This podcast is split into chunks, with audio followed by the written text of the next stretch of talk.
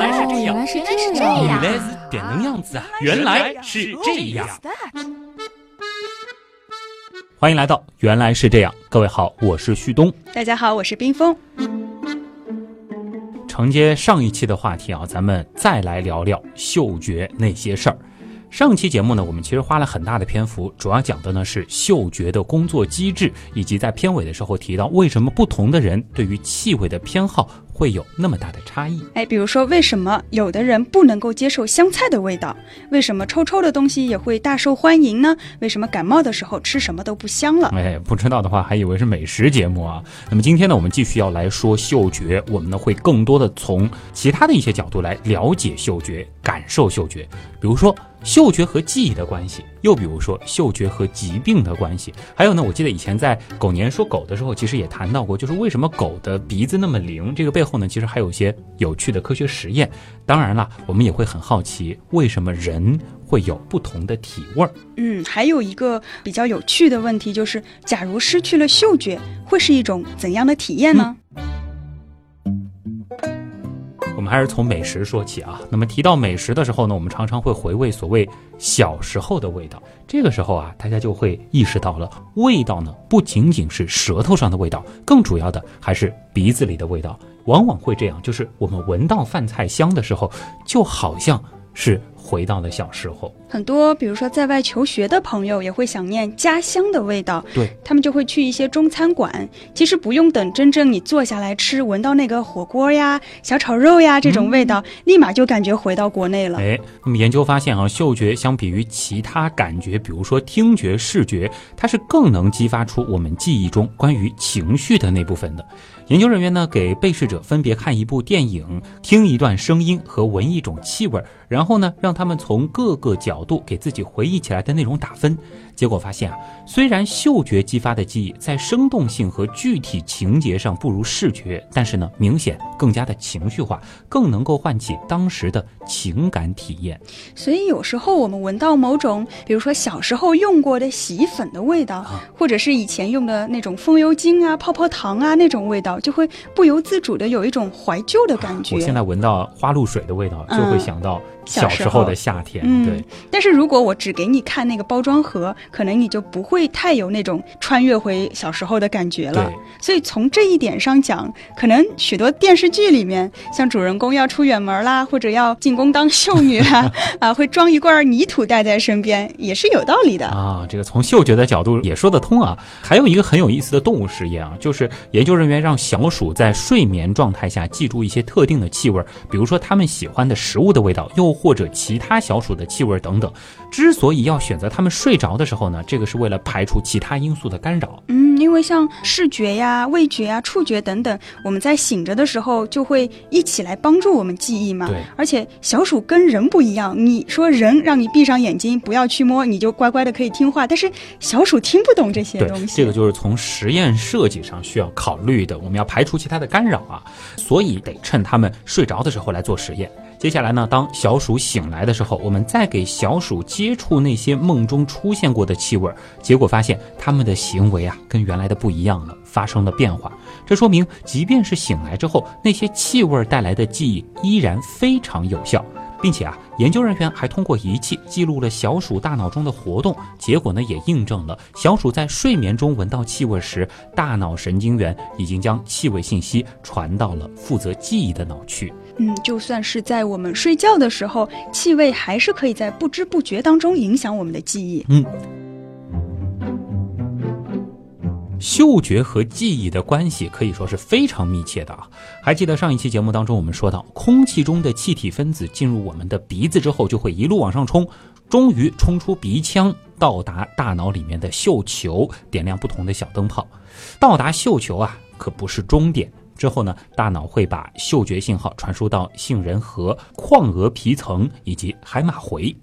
杏仁核以及海马回我们都比较熟悉了，一个是负责情绪的，另外一个是负责记忆的。那么这个眶额皮层又是做什么的呢？哎，其实光听名字应该就能够猜到它在哪儿啊，就是额头靠近眼眶的地方。它呢属于前额叶，大家应该有印象，就是我们说一拍脑门干什么，做决策了。对，那么在眶额皮层呢，就会把气味、记忆、情绪都给综合起来，最终做出决定，我们是要靠近它，还是要远离它。这里呢，其实包括小宝宝和妈妈之间啊，也会有强烈的气味连接。如果你给小宝宝不同的人穿过的内衣，他们呢，其实很快就能找出哪一件是妈妈穿过的，因为上面会有妈妈的味道。对。不仅如此，德国心理学家沃勒还发现，气味啊可以缓解异地恋情侣的相思之苦。比如说，闻一闻对方衣服上残留的味道，甚至即便是两地分居或是已经分手多年的恋人，可能很多重要的事情都已经淡忘了，但是彼此的体味还会深深的印刻在脑海当中啊。所以，不是有句话叫“找对象就看气味相不相投”吗？这个，我们本质上还是嗅觉动物啊。那么说到体味儿，还有一个很神奇的东西啊，就是每个人的体味儿啊，其实都不一样。我记得我们为什么这么臭，当时的那期节目当中是简单的提到过一些。这也是为什么警犬可以靠鼻子来找到犯罪嫌疑人。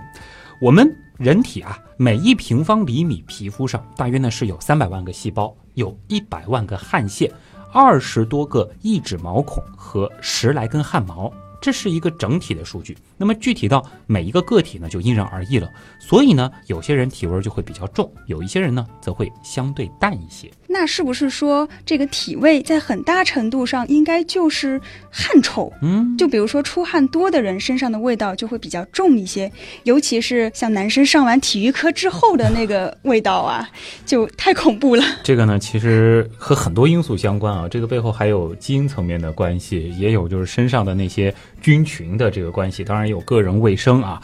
其实当时也说过，就是通常味道比较重的地方，就是所谓大汗腺。密集的那些地方啊，像是这个腋下，对吧？汗液里面到底有哪些成分呢？经过化学测定啊，有大约几百种物质，包括二氧化碳、一氧化碳、硫化氢，还有全酮酯、醚、酚、苯、卤代烃等各种衍生物。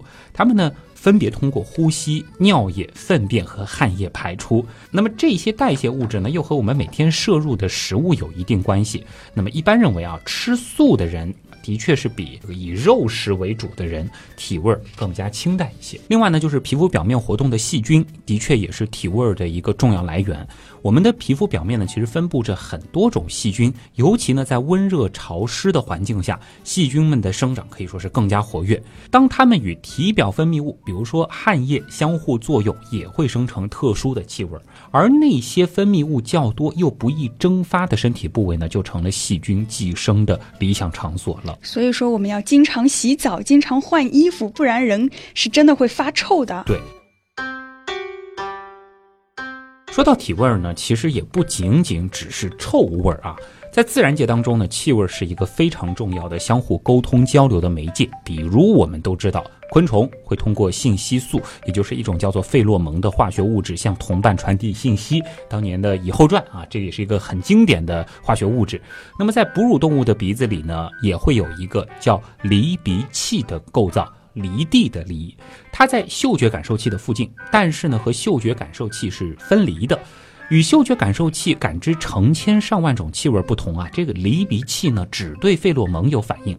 如果说啊，家里有养狗的朋友，如果养的是没有绝育的母狗的话，你会发现，每当它处于发情期的时候，即便你把它关在屋子里，还是会有附近的公狗被吸引过来。因为毕竟人家是到了求偶期，他们也要恋爱自由，对不对？本能对。啊嗯，那动物有信息素来吸引同伴，人类有没有呢？很有意思的是啊，就是相比于动物，人类鼻子里的离鼻器啊非常小，而且呢没有受体，也就是没有感受器。可以说，人类的离鼻器就是演化残留下来的遗留物。但是呢，在人类的嗅觉黏膜上有一部分感受器包含了类似于离鼻器的功能。有研究显示，女性出汗的气味会增加男性睾酮素的分泌，尤其是当女性接近排卵期的时候，这个就有点类似于信息素的功能了。而男性出汗的气味呢，则会激活女性的下丘脑，同时增加皮质醇的释放，而皮质醇很有意思，是一种和压力有关的激素。不知道刚刚那一段大家有没有听明白是什么意思啊？其实就是说，男人对流汗的女人的反应是和性相关的，而女人对流汗的男人的反应是警惕潜在的危险信号。想想好像有点道理，是吗？所以谁说我们是视觉动物？明明就是嗅觉动物。挺有趣的啊，大家也可以自己来想一想，就是演化的过程当中到底经历了什么，让两性在这方面有那么有意思的差异。另外呢，还有研究说啊，就是经常在一起的女性生理周期会越来越同步，这种现象呢，或许也和人类的分泌物有关。我记得曾经哪期原样也谈到过这个现象的。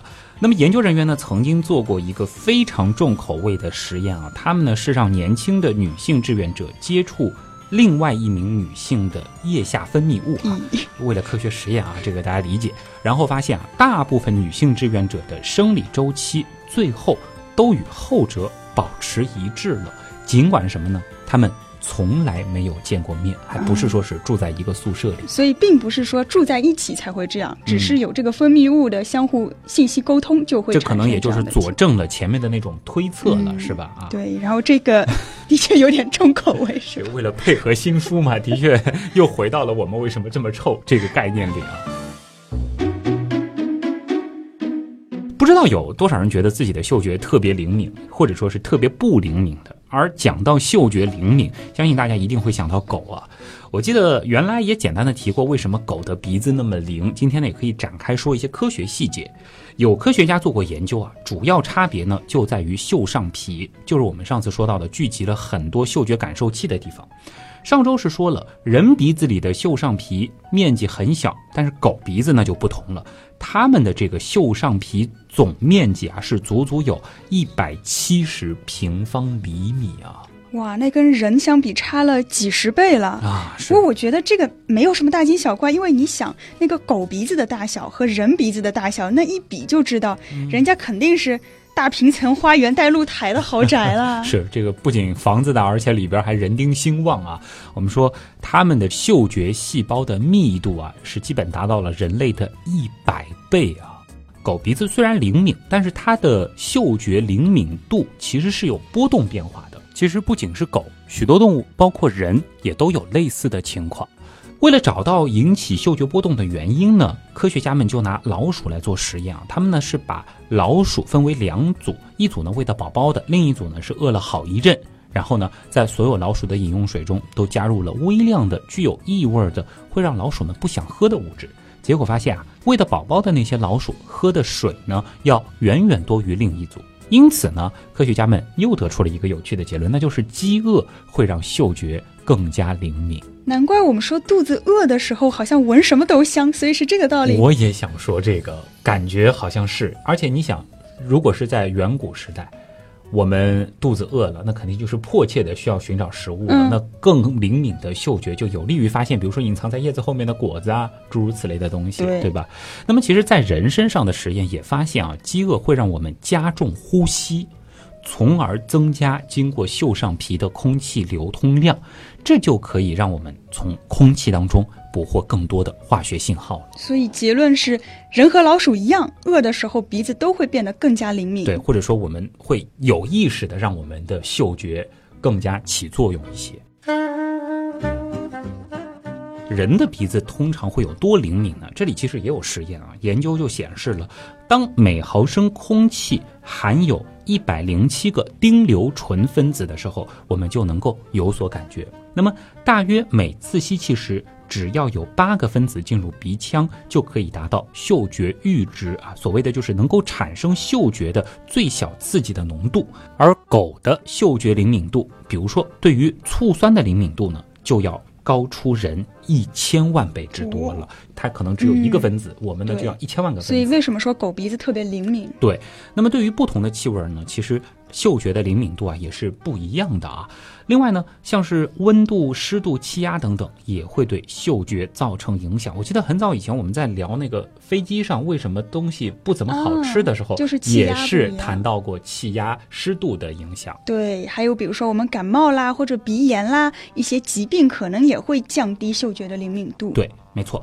那么关于嗅觉灵敏度的研究呢，有一个非常重要的意义，就在于它可以帮助我们利用臭味儿，或者说是。特殊的味道来躲避危险。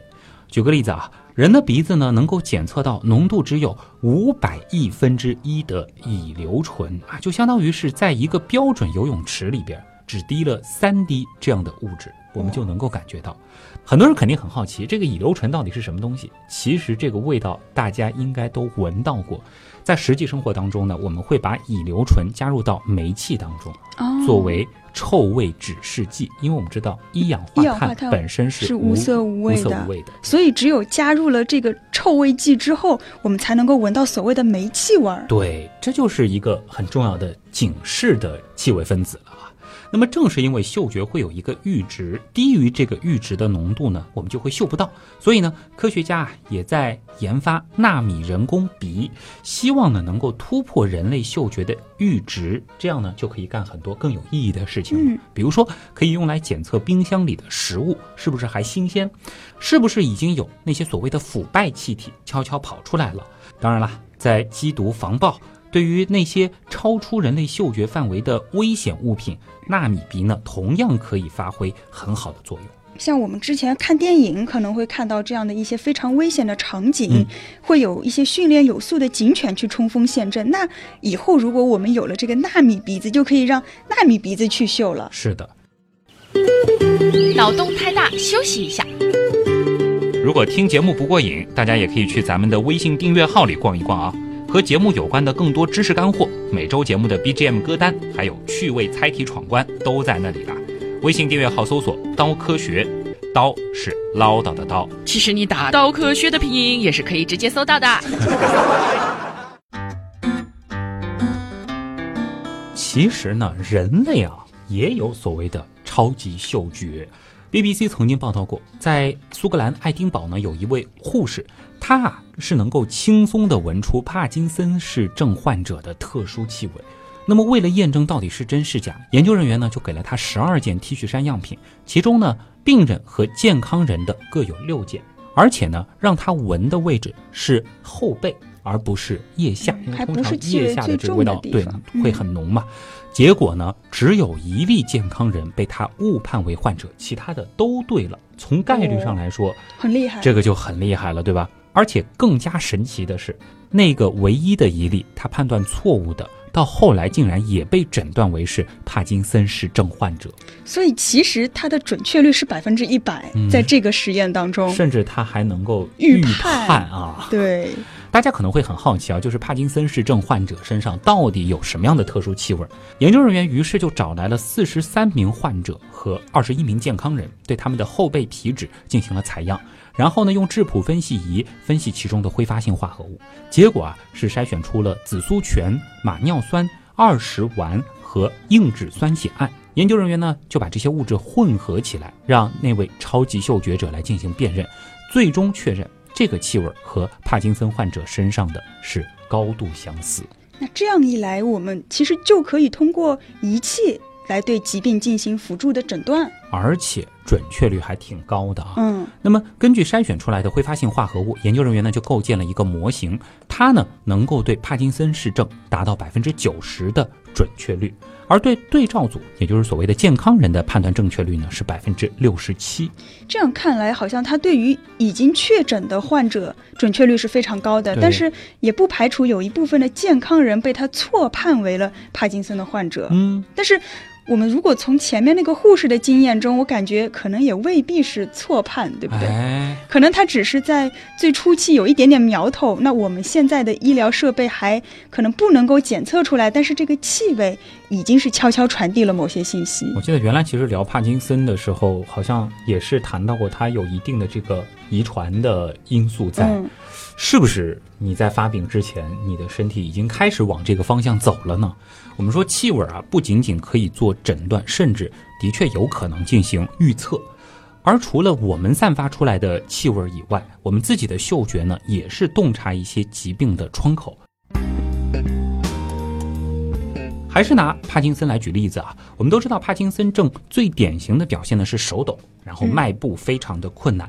但是呢，有研究发现，早在这些运动障碍出现前的四到八年，患者呢就表现出了嗅觉上的问题。四到八年就非常早以前了，其实。对，另外呢，阿尔兹海默氏症患者在出现记忆问题之前，其实也会先出现嗅觉问题。所以，如果某一天，你突然发觉自己好像无法辨别泡泡糖、汽油还有柠檬的气味，就千万不能大意，很可能是老年痴呆症或者是帕金森的前兆了。有这种可能，起码这是一个很重要的信号。就如果你忽然丧失嗅觉，这个通常都要去不明原因的嗅觉丧失，这个是很重要的一个信号啊。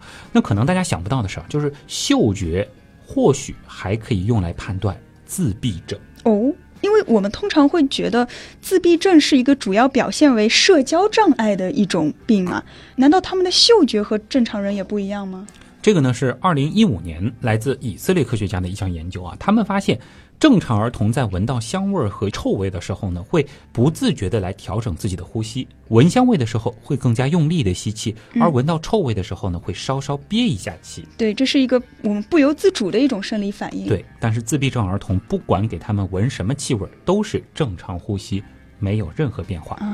通过这一点呢，研究人员可以从十八名自闭症儿童和十八名正常儿童当中，成功分辨出十七名正常儿童和十二名。自闭症儿童，也就是说，准确率是达到了百分之八十一。如果这个方法真的可行的话，我觉得倒是可以用在那些很小的小孩子身上，因为他对于我们的语言能力和运动能力都没有要求，只需要我们对气味给出最本能的一种反应。那这个对于早期诊断就非常有帮助。是，其实呢，这个不仅仅可以用来诊断自闭症，对于研究自闭症到底是怎么一回事儿，也是很有启发性的。没错，所以气味。居然还有这么多隐藏的技能，真的是要对我们的鼻子更加的细心呵护。是。那前面我们说到超级嗅觉，有没有人是没有嗅觉的呢？就像会有眼盲、耳聋的这个情况，其实当然也会有人闻不到气味啊。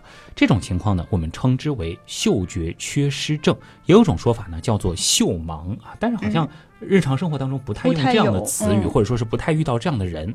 一九七四年的时候呢，一位名叫邓洛普的十二岁女孩呢，是不幸的遭遇了交通事故，她呢是头朝下落地，导致股骨骨折，那么头上呢也是起了一个大大的包。这些都还不算什么，最要紧的就是他失去了嗅觉。有一次呢，他就在毫不知情的情况下，把护士留下的一小杯指甲油清洁剂，可能是当成水了，给一口吞了下去。哇，那得出人命啊！是啊，他的喉咙马上就开始灼烧起来了，他才意识到自己喝了不该喝的东西。但是呢，当时并没有人知道他的嗅觉出了问题，他自己呢其实也没有意识到。一直到成年之后，学习了相关知识，他才发现自己头上的伤疤部位啊。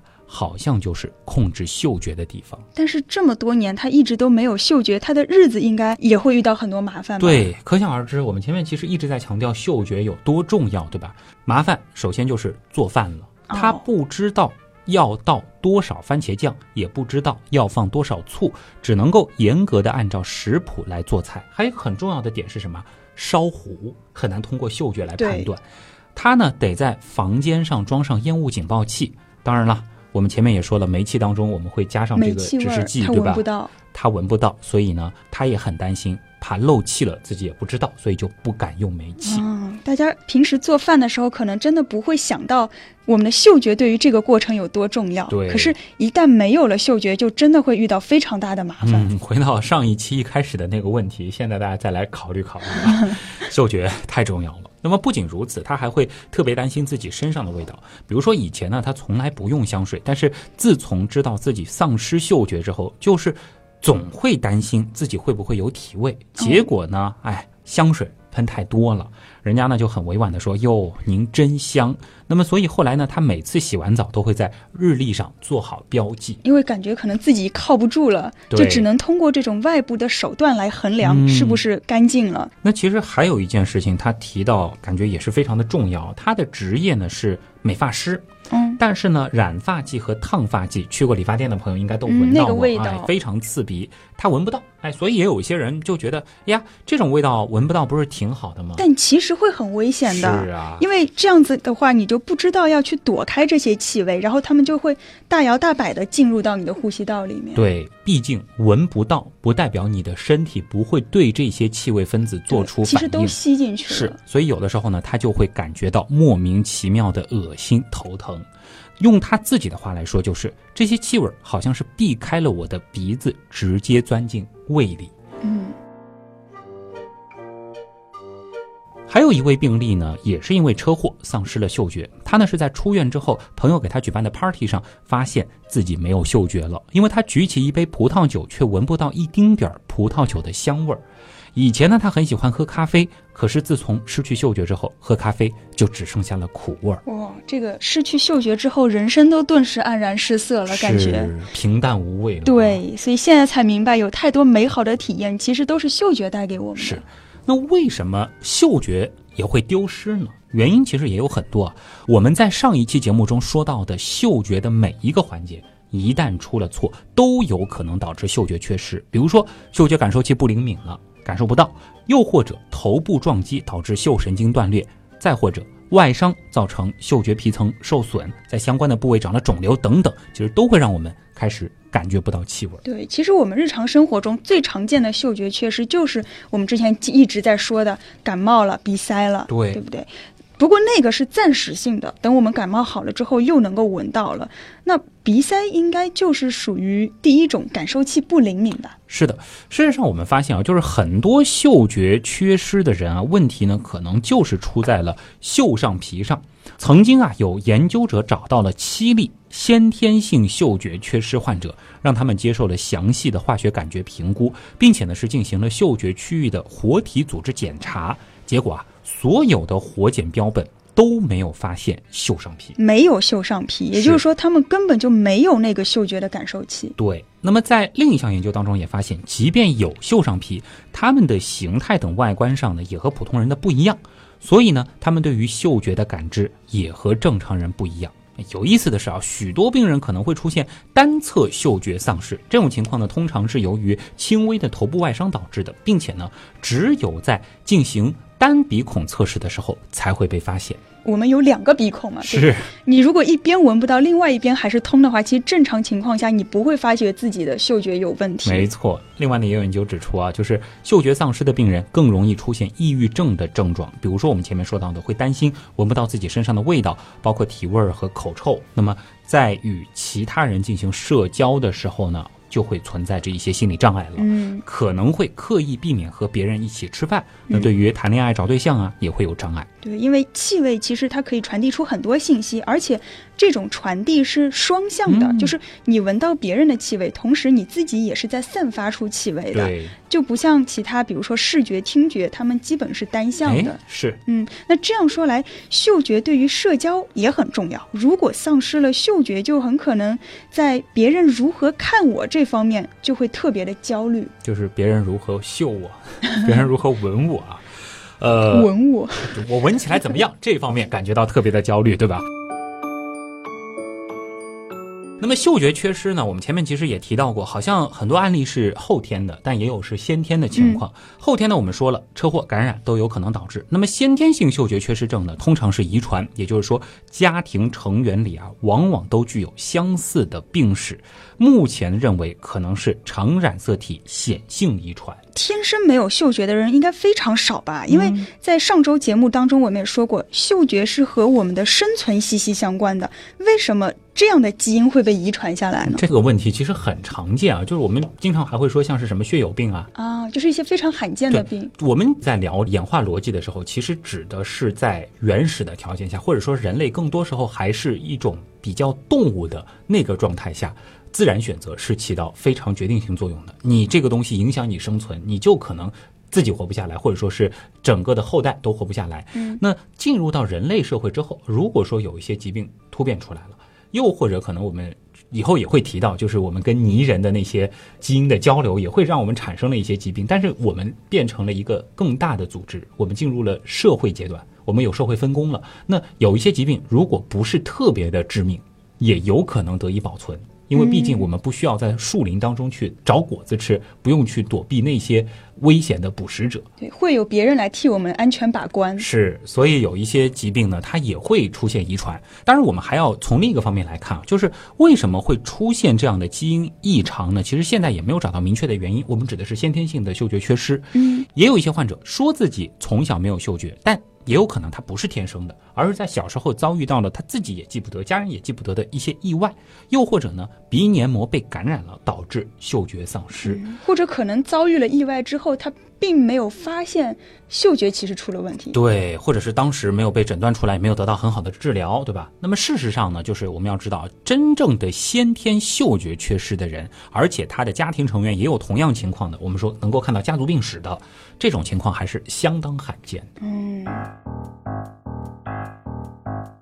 相比于视觉，其实我们现在对于嗅觉的研究还是非常有限的。嗯，但事实上，嗅觉我们也说到，它是非常重要的。的确，嗅觉呢是我们所有感觉里最为特殊的存在。首先，第一点，我们上周说到，嗅觉呢是最早演化出来的感觉功能，比视觉、听觉都要早。第二呢，它的传输不需要经过丘脑，可以直接走无障碍绿色通道。嗯，所以呢，如果你叫醒一个人，他又睡得非常死，闹铃闹不醒，开灯拉窗帘都没用，那最好的办法是就拿臭袜子在他鼻子底下晃一晃。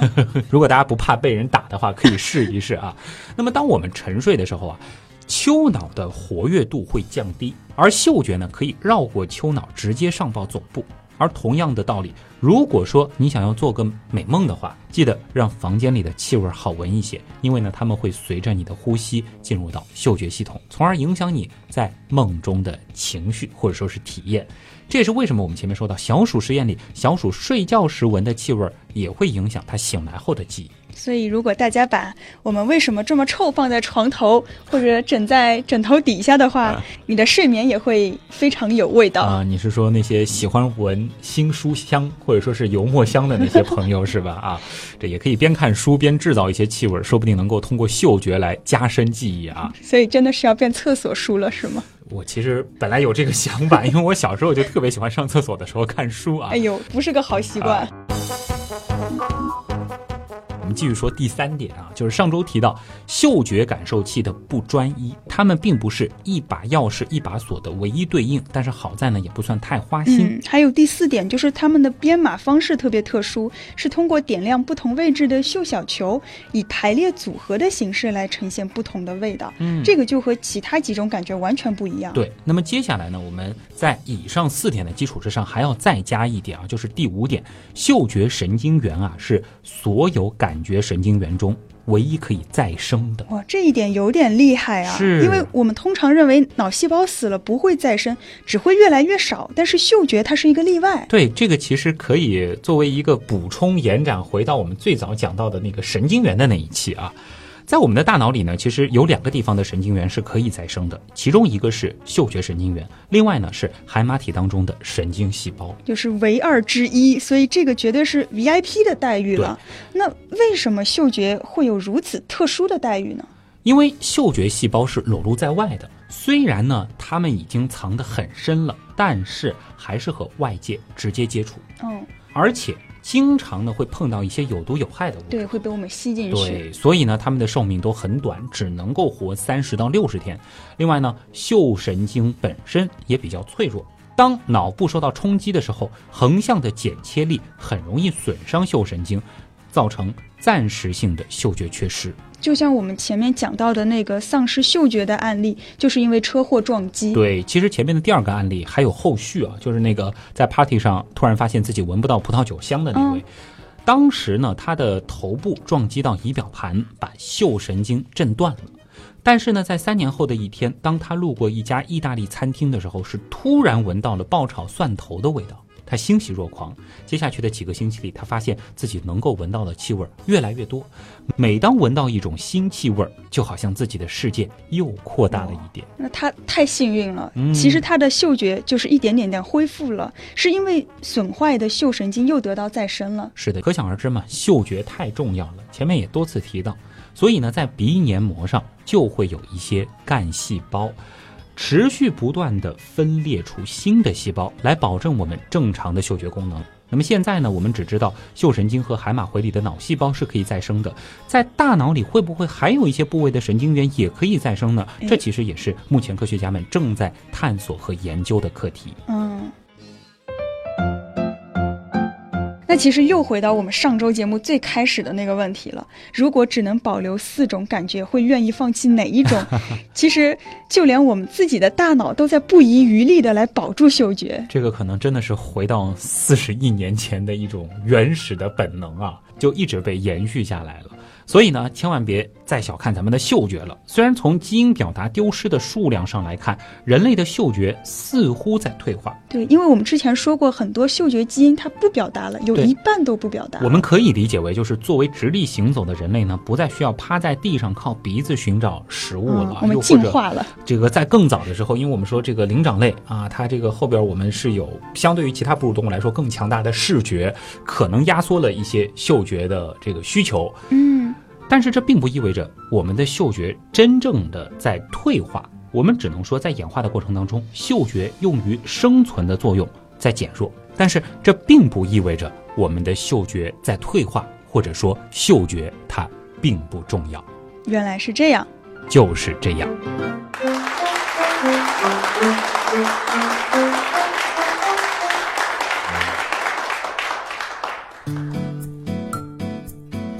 好啦，关于嗅觉的这个系列，我觉得到这儿真的是可以告一段落了啊。嗯，因为是为了配合我们为什么这么臭这本书，我们增加的这一个系列，所以我觉得如果以后有机会，这本书还能再版的话，真的是可以加进去啊。这个当中其实也是提到了很多关于感官的为什么，对，刚好就是缺失了嗅觉。其实感官那一章正好视觉、听觉、味觉，哦，触觉也没有，触觉其实也可以再加。继续挖坑了是吧？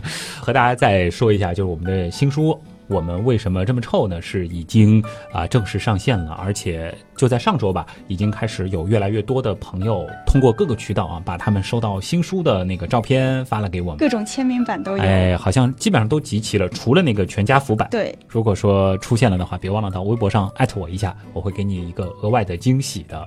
考虑到现在签名版快卖的差不多了。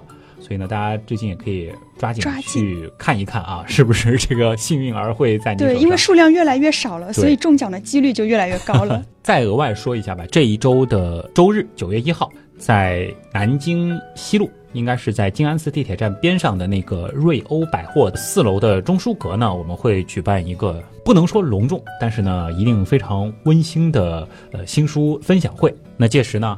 水兄、紫菱，还有我们两个也都会到现场啊，算是一个比较正式的新书发布了。对，还没有正式发布过。其实啊，对，冰峰同学其实因为很少在这个公开场合抛头露面啊，我很紧张。对，提到这次发布会，说是要让他现场说一些东西，做一些分享，已经紧张了几个晚上了。对，我已经昨天晚上就没睡着。在这个分享会上，我要说些什么？其实我这两天一直特别的紧张 焦虑。不怕不怕啊，因为呃，包括水兄啊，包括紫菱啊，这个还有我们，我们都在，对吧？而且关键我们的观众都是。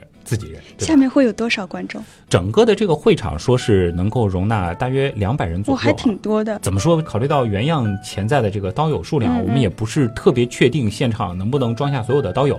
而且因为还有一些本身书店的一些顾客，顾客他们也可能会被人群所吸引。所以如果说大家要前排的这个位置啊什么的，可能要来抢座位啊，可能得稍微这个早一点。活动是两点钟开始，但是呢，建议大家可能一点半左右就先到，或者更早一些去到也可以。那个书店很漂亮，然后里边也有咖啡馆，可以拍拍照啊什么。先坐一会儿，或者在里面先看一下其他的书。呃，另外呢，就是网上如果大家已经买了签名版的朋友呢，也可以拿到现场来，因为毕竟还可以额外的让紫菱、让水兄来圈，或者让我画个袁大头。对，还有呢，就是如果在现场是买书，那我们当然更加欢迎啊，因为这个可能对于这个活动场地的提供方，他们也会更乐于看到这个。那么会有一个额外。外的福利就是出版社这次也是把那个现在是在应该是博库书城上做的那个活动，就是那个真便签本啊，就是大便便签本也会带来。如果是现场购书的话呢，是除了能够集齐我们的签名之外，还能够额外得到这样一个很可爱的便签本啊，呃，所以这个欢迎大家来吧。要报名吗？来的？呃，不需要报名，就直接那一天到现场就可以了。那么现场呢，我们也会有一些原来是这样的志愿者啊，到时候也可以找他们寻求帮助。要穿原样的衣服啊，如果大家有的话最好，因为原样的衣服。之前印的不是特别的多啊。整个活动分享之后呢，也会留足够的时间帮大家来签售。那么活动现场呢，可能除了我们会做一些交流之外呢，也是欢迎大家提各种问题，关于书的也好，或者说是关于原来是这样的也好，或者是关于我们几个主播的，都可以来问。哇，答不上来怎么办？压力又大。答不上来就下一个问题，没有关系。还有一个点呢，我也想和大家说一下，为什么这一次的分享会还挺期待大家来的。其实还有一个怎么说呢，和原样有关的时间节点，嗯，就是在这一周这期节目更新的前一天，我们是礼拜五更新，对，是礼拜四的时候，刚好是原来是这样上线的整整两千天，是第两千天，对，第两千天，也就是说我们的这个分享会可以有一个额外的意义，那就是原来是这样上线。两千天，到那一天应该是两千零三天，就是相当于这是一档做了两千多天的节目了啊！我们可以有一个比较暖心的刀友见面会，是吧？也是期待大家能够一起来。当然，我也看到这有很多朋友说很遗憾啊，好像不能够来到现场，因为好多第二天要开学了。对，这边呢，其实这个出版社也在跟我沟通，说之后有没有可能到其他几座城市走一走？有可能吗？当然，我们那么大的部队一起去难度比较大，但是我们小部队的小批量的。在后面几个月，陆陆续续去一些城市，还是有这种可能的啊。能透露什么城市吗？反正东南西北中吧，大家想一想吧。当然，肯定原则上还是一些，就是在一个交通中枢的这个枢纽性的这种城市，可能呢我们会考虑去几个啊。总之，期待大家能够跟我们多见见、多聊聊啊！真的，原来是这样的发展是离不开大家的支持的，所以我们也是很希望能够面对面的和听众和读者有一些交流。好了，那么今天这个结尾我们也就不多说了啊，还是欢迎大家关注我们的订阅号“刀科学”，也可以关注我们的微博，可以关注冰封的 Outside In 啊，当然还可以去我们的原品店走一走、逛一逛。另外呢，就是我们的原样刀友会，现在呢九个大群其实都是开放当中啊，不同的群可能都有一些名额，也是欢迎大家的加入。如果要加新群的话，稍安勿躁，很快就会有通知了。我要开新群。不是要开，其实应该开了，因为上一个新群到现在已经隔了有半年多了，这现在就是要开十群了嘛。好了，那么以上就是今天的原来是这样，再一次感谢所有支持和帮助过我们的朋友。原来是这样的发展，真的离不开大家。我是旭东，我是冰峰，咱们下周再见。一部分朋友，咱们九月一号见。欢迎来到原来是这样，各位好，我是 冰峰。好 好。看一段声音和闻。帕金森氏，他能够轻松地闻出帕金森氏，而嗅觉呢，可以绕过丘脑，直接上报总督。这个彩蛋呢，是替所有已经买书的朋友额外准备的。这里呢，还有一个不情之请啊，如果大家方便的话，可以到。京东啊，或者是当当啊，又或者是豆瓣这样的平台，给我们为什么这么臭这本书，呃，多写几句中肯的评价啊。当然了，也不介意是一些溢美之词，因为这些评价对于让更多的非原来是这样的听众了解到这本书，了解到原来是这样这档节目，还是有很大的帮助的。在此再次感谢大家。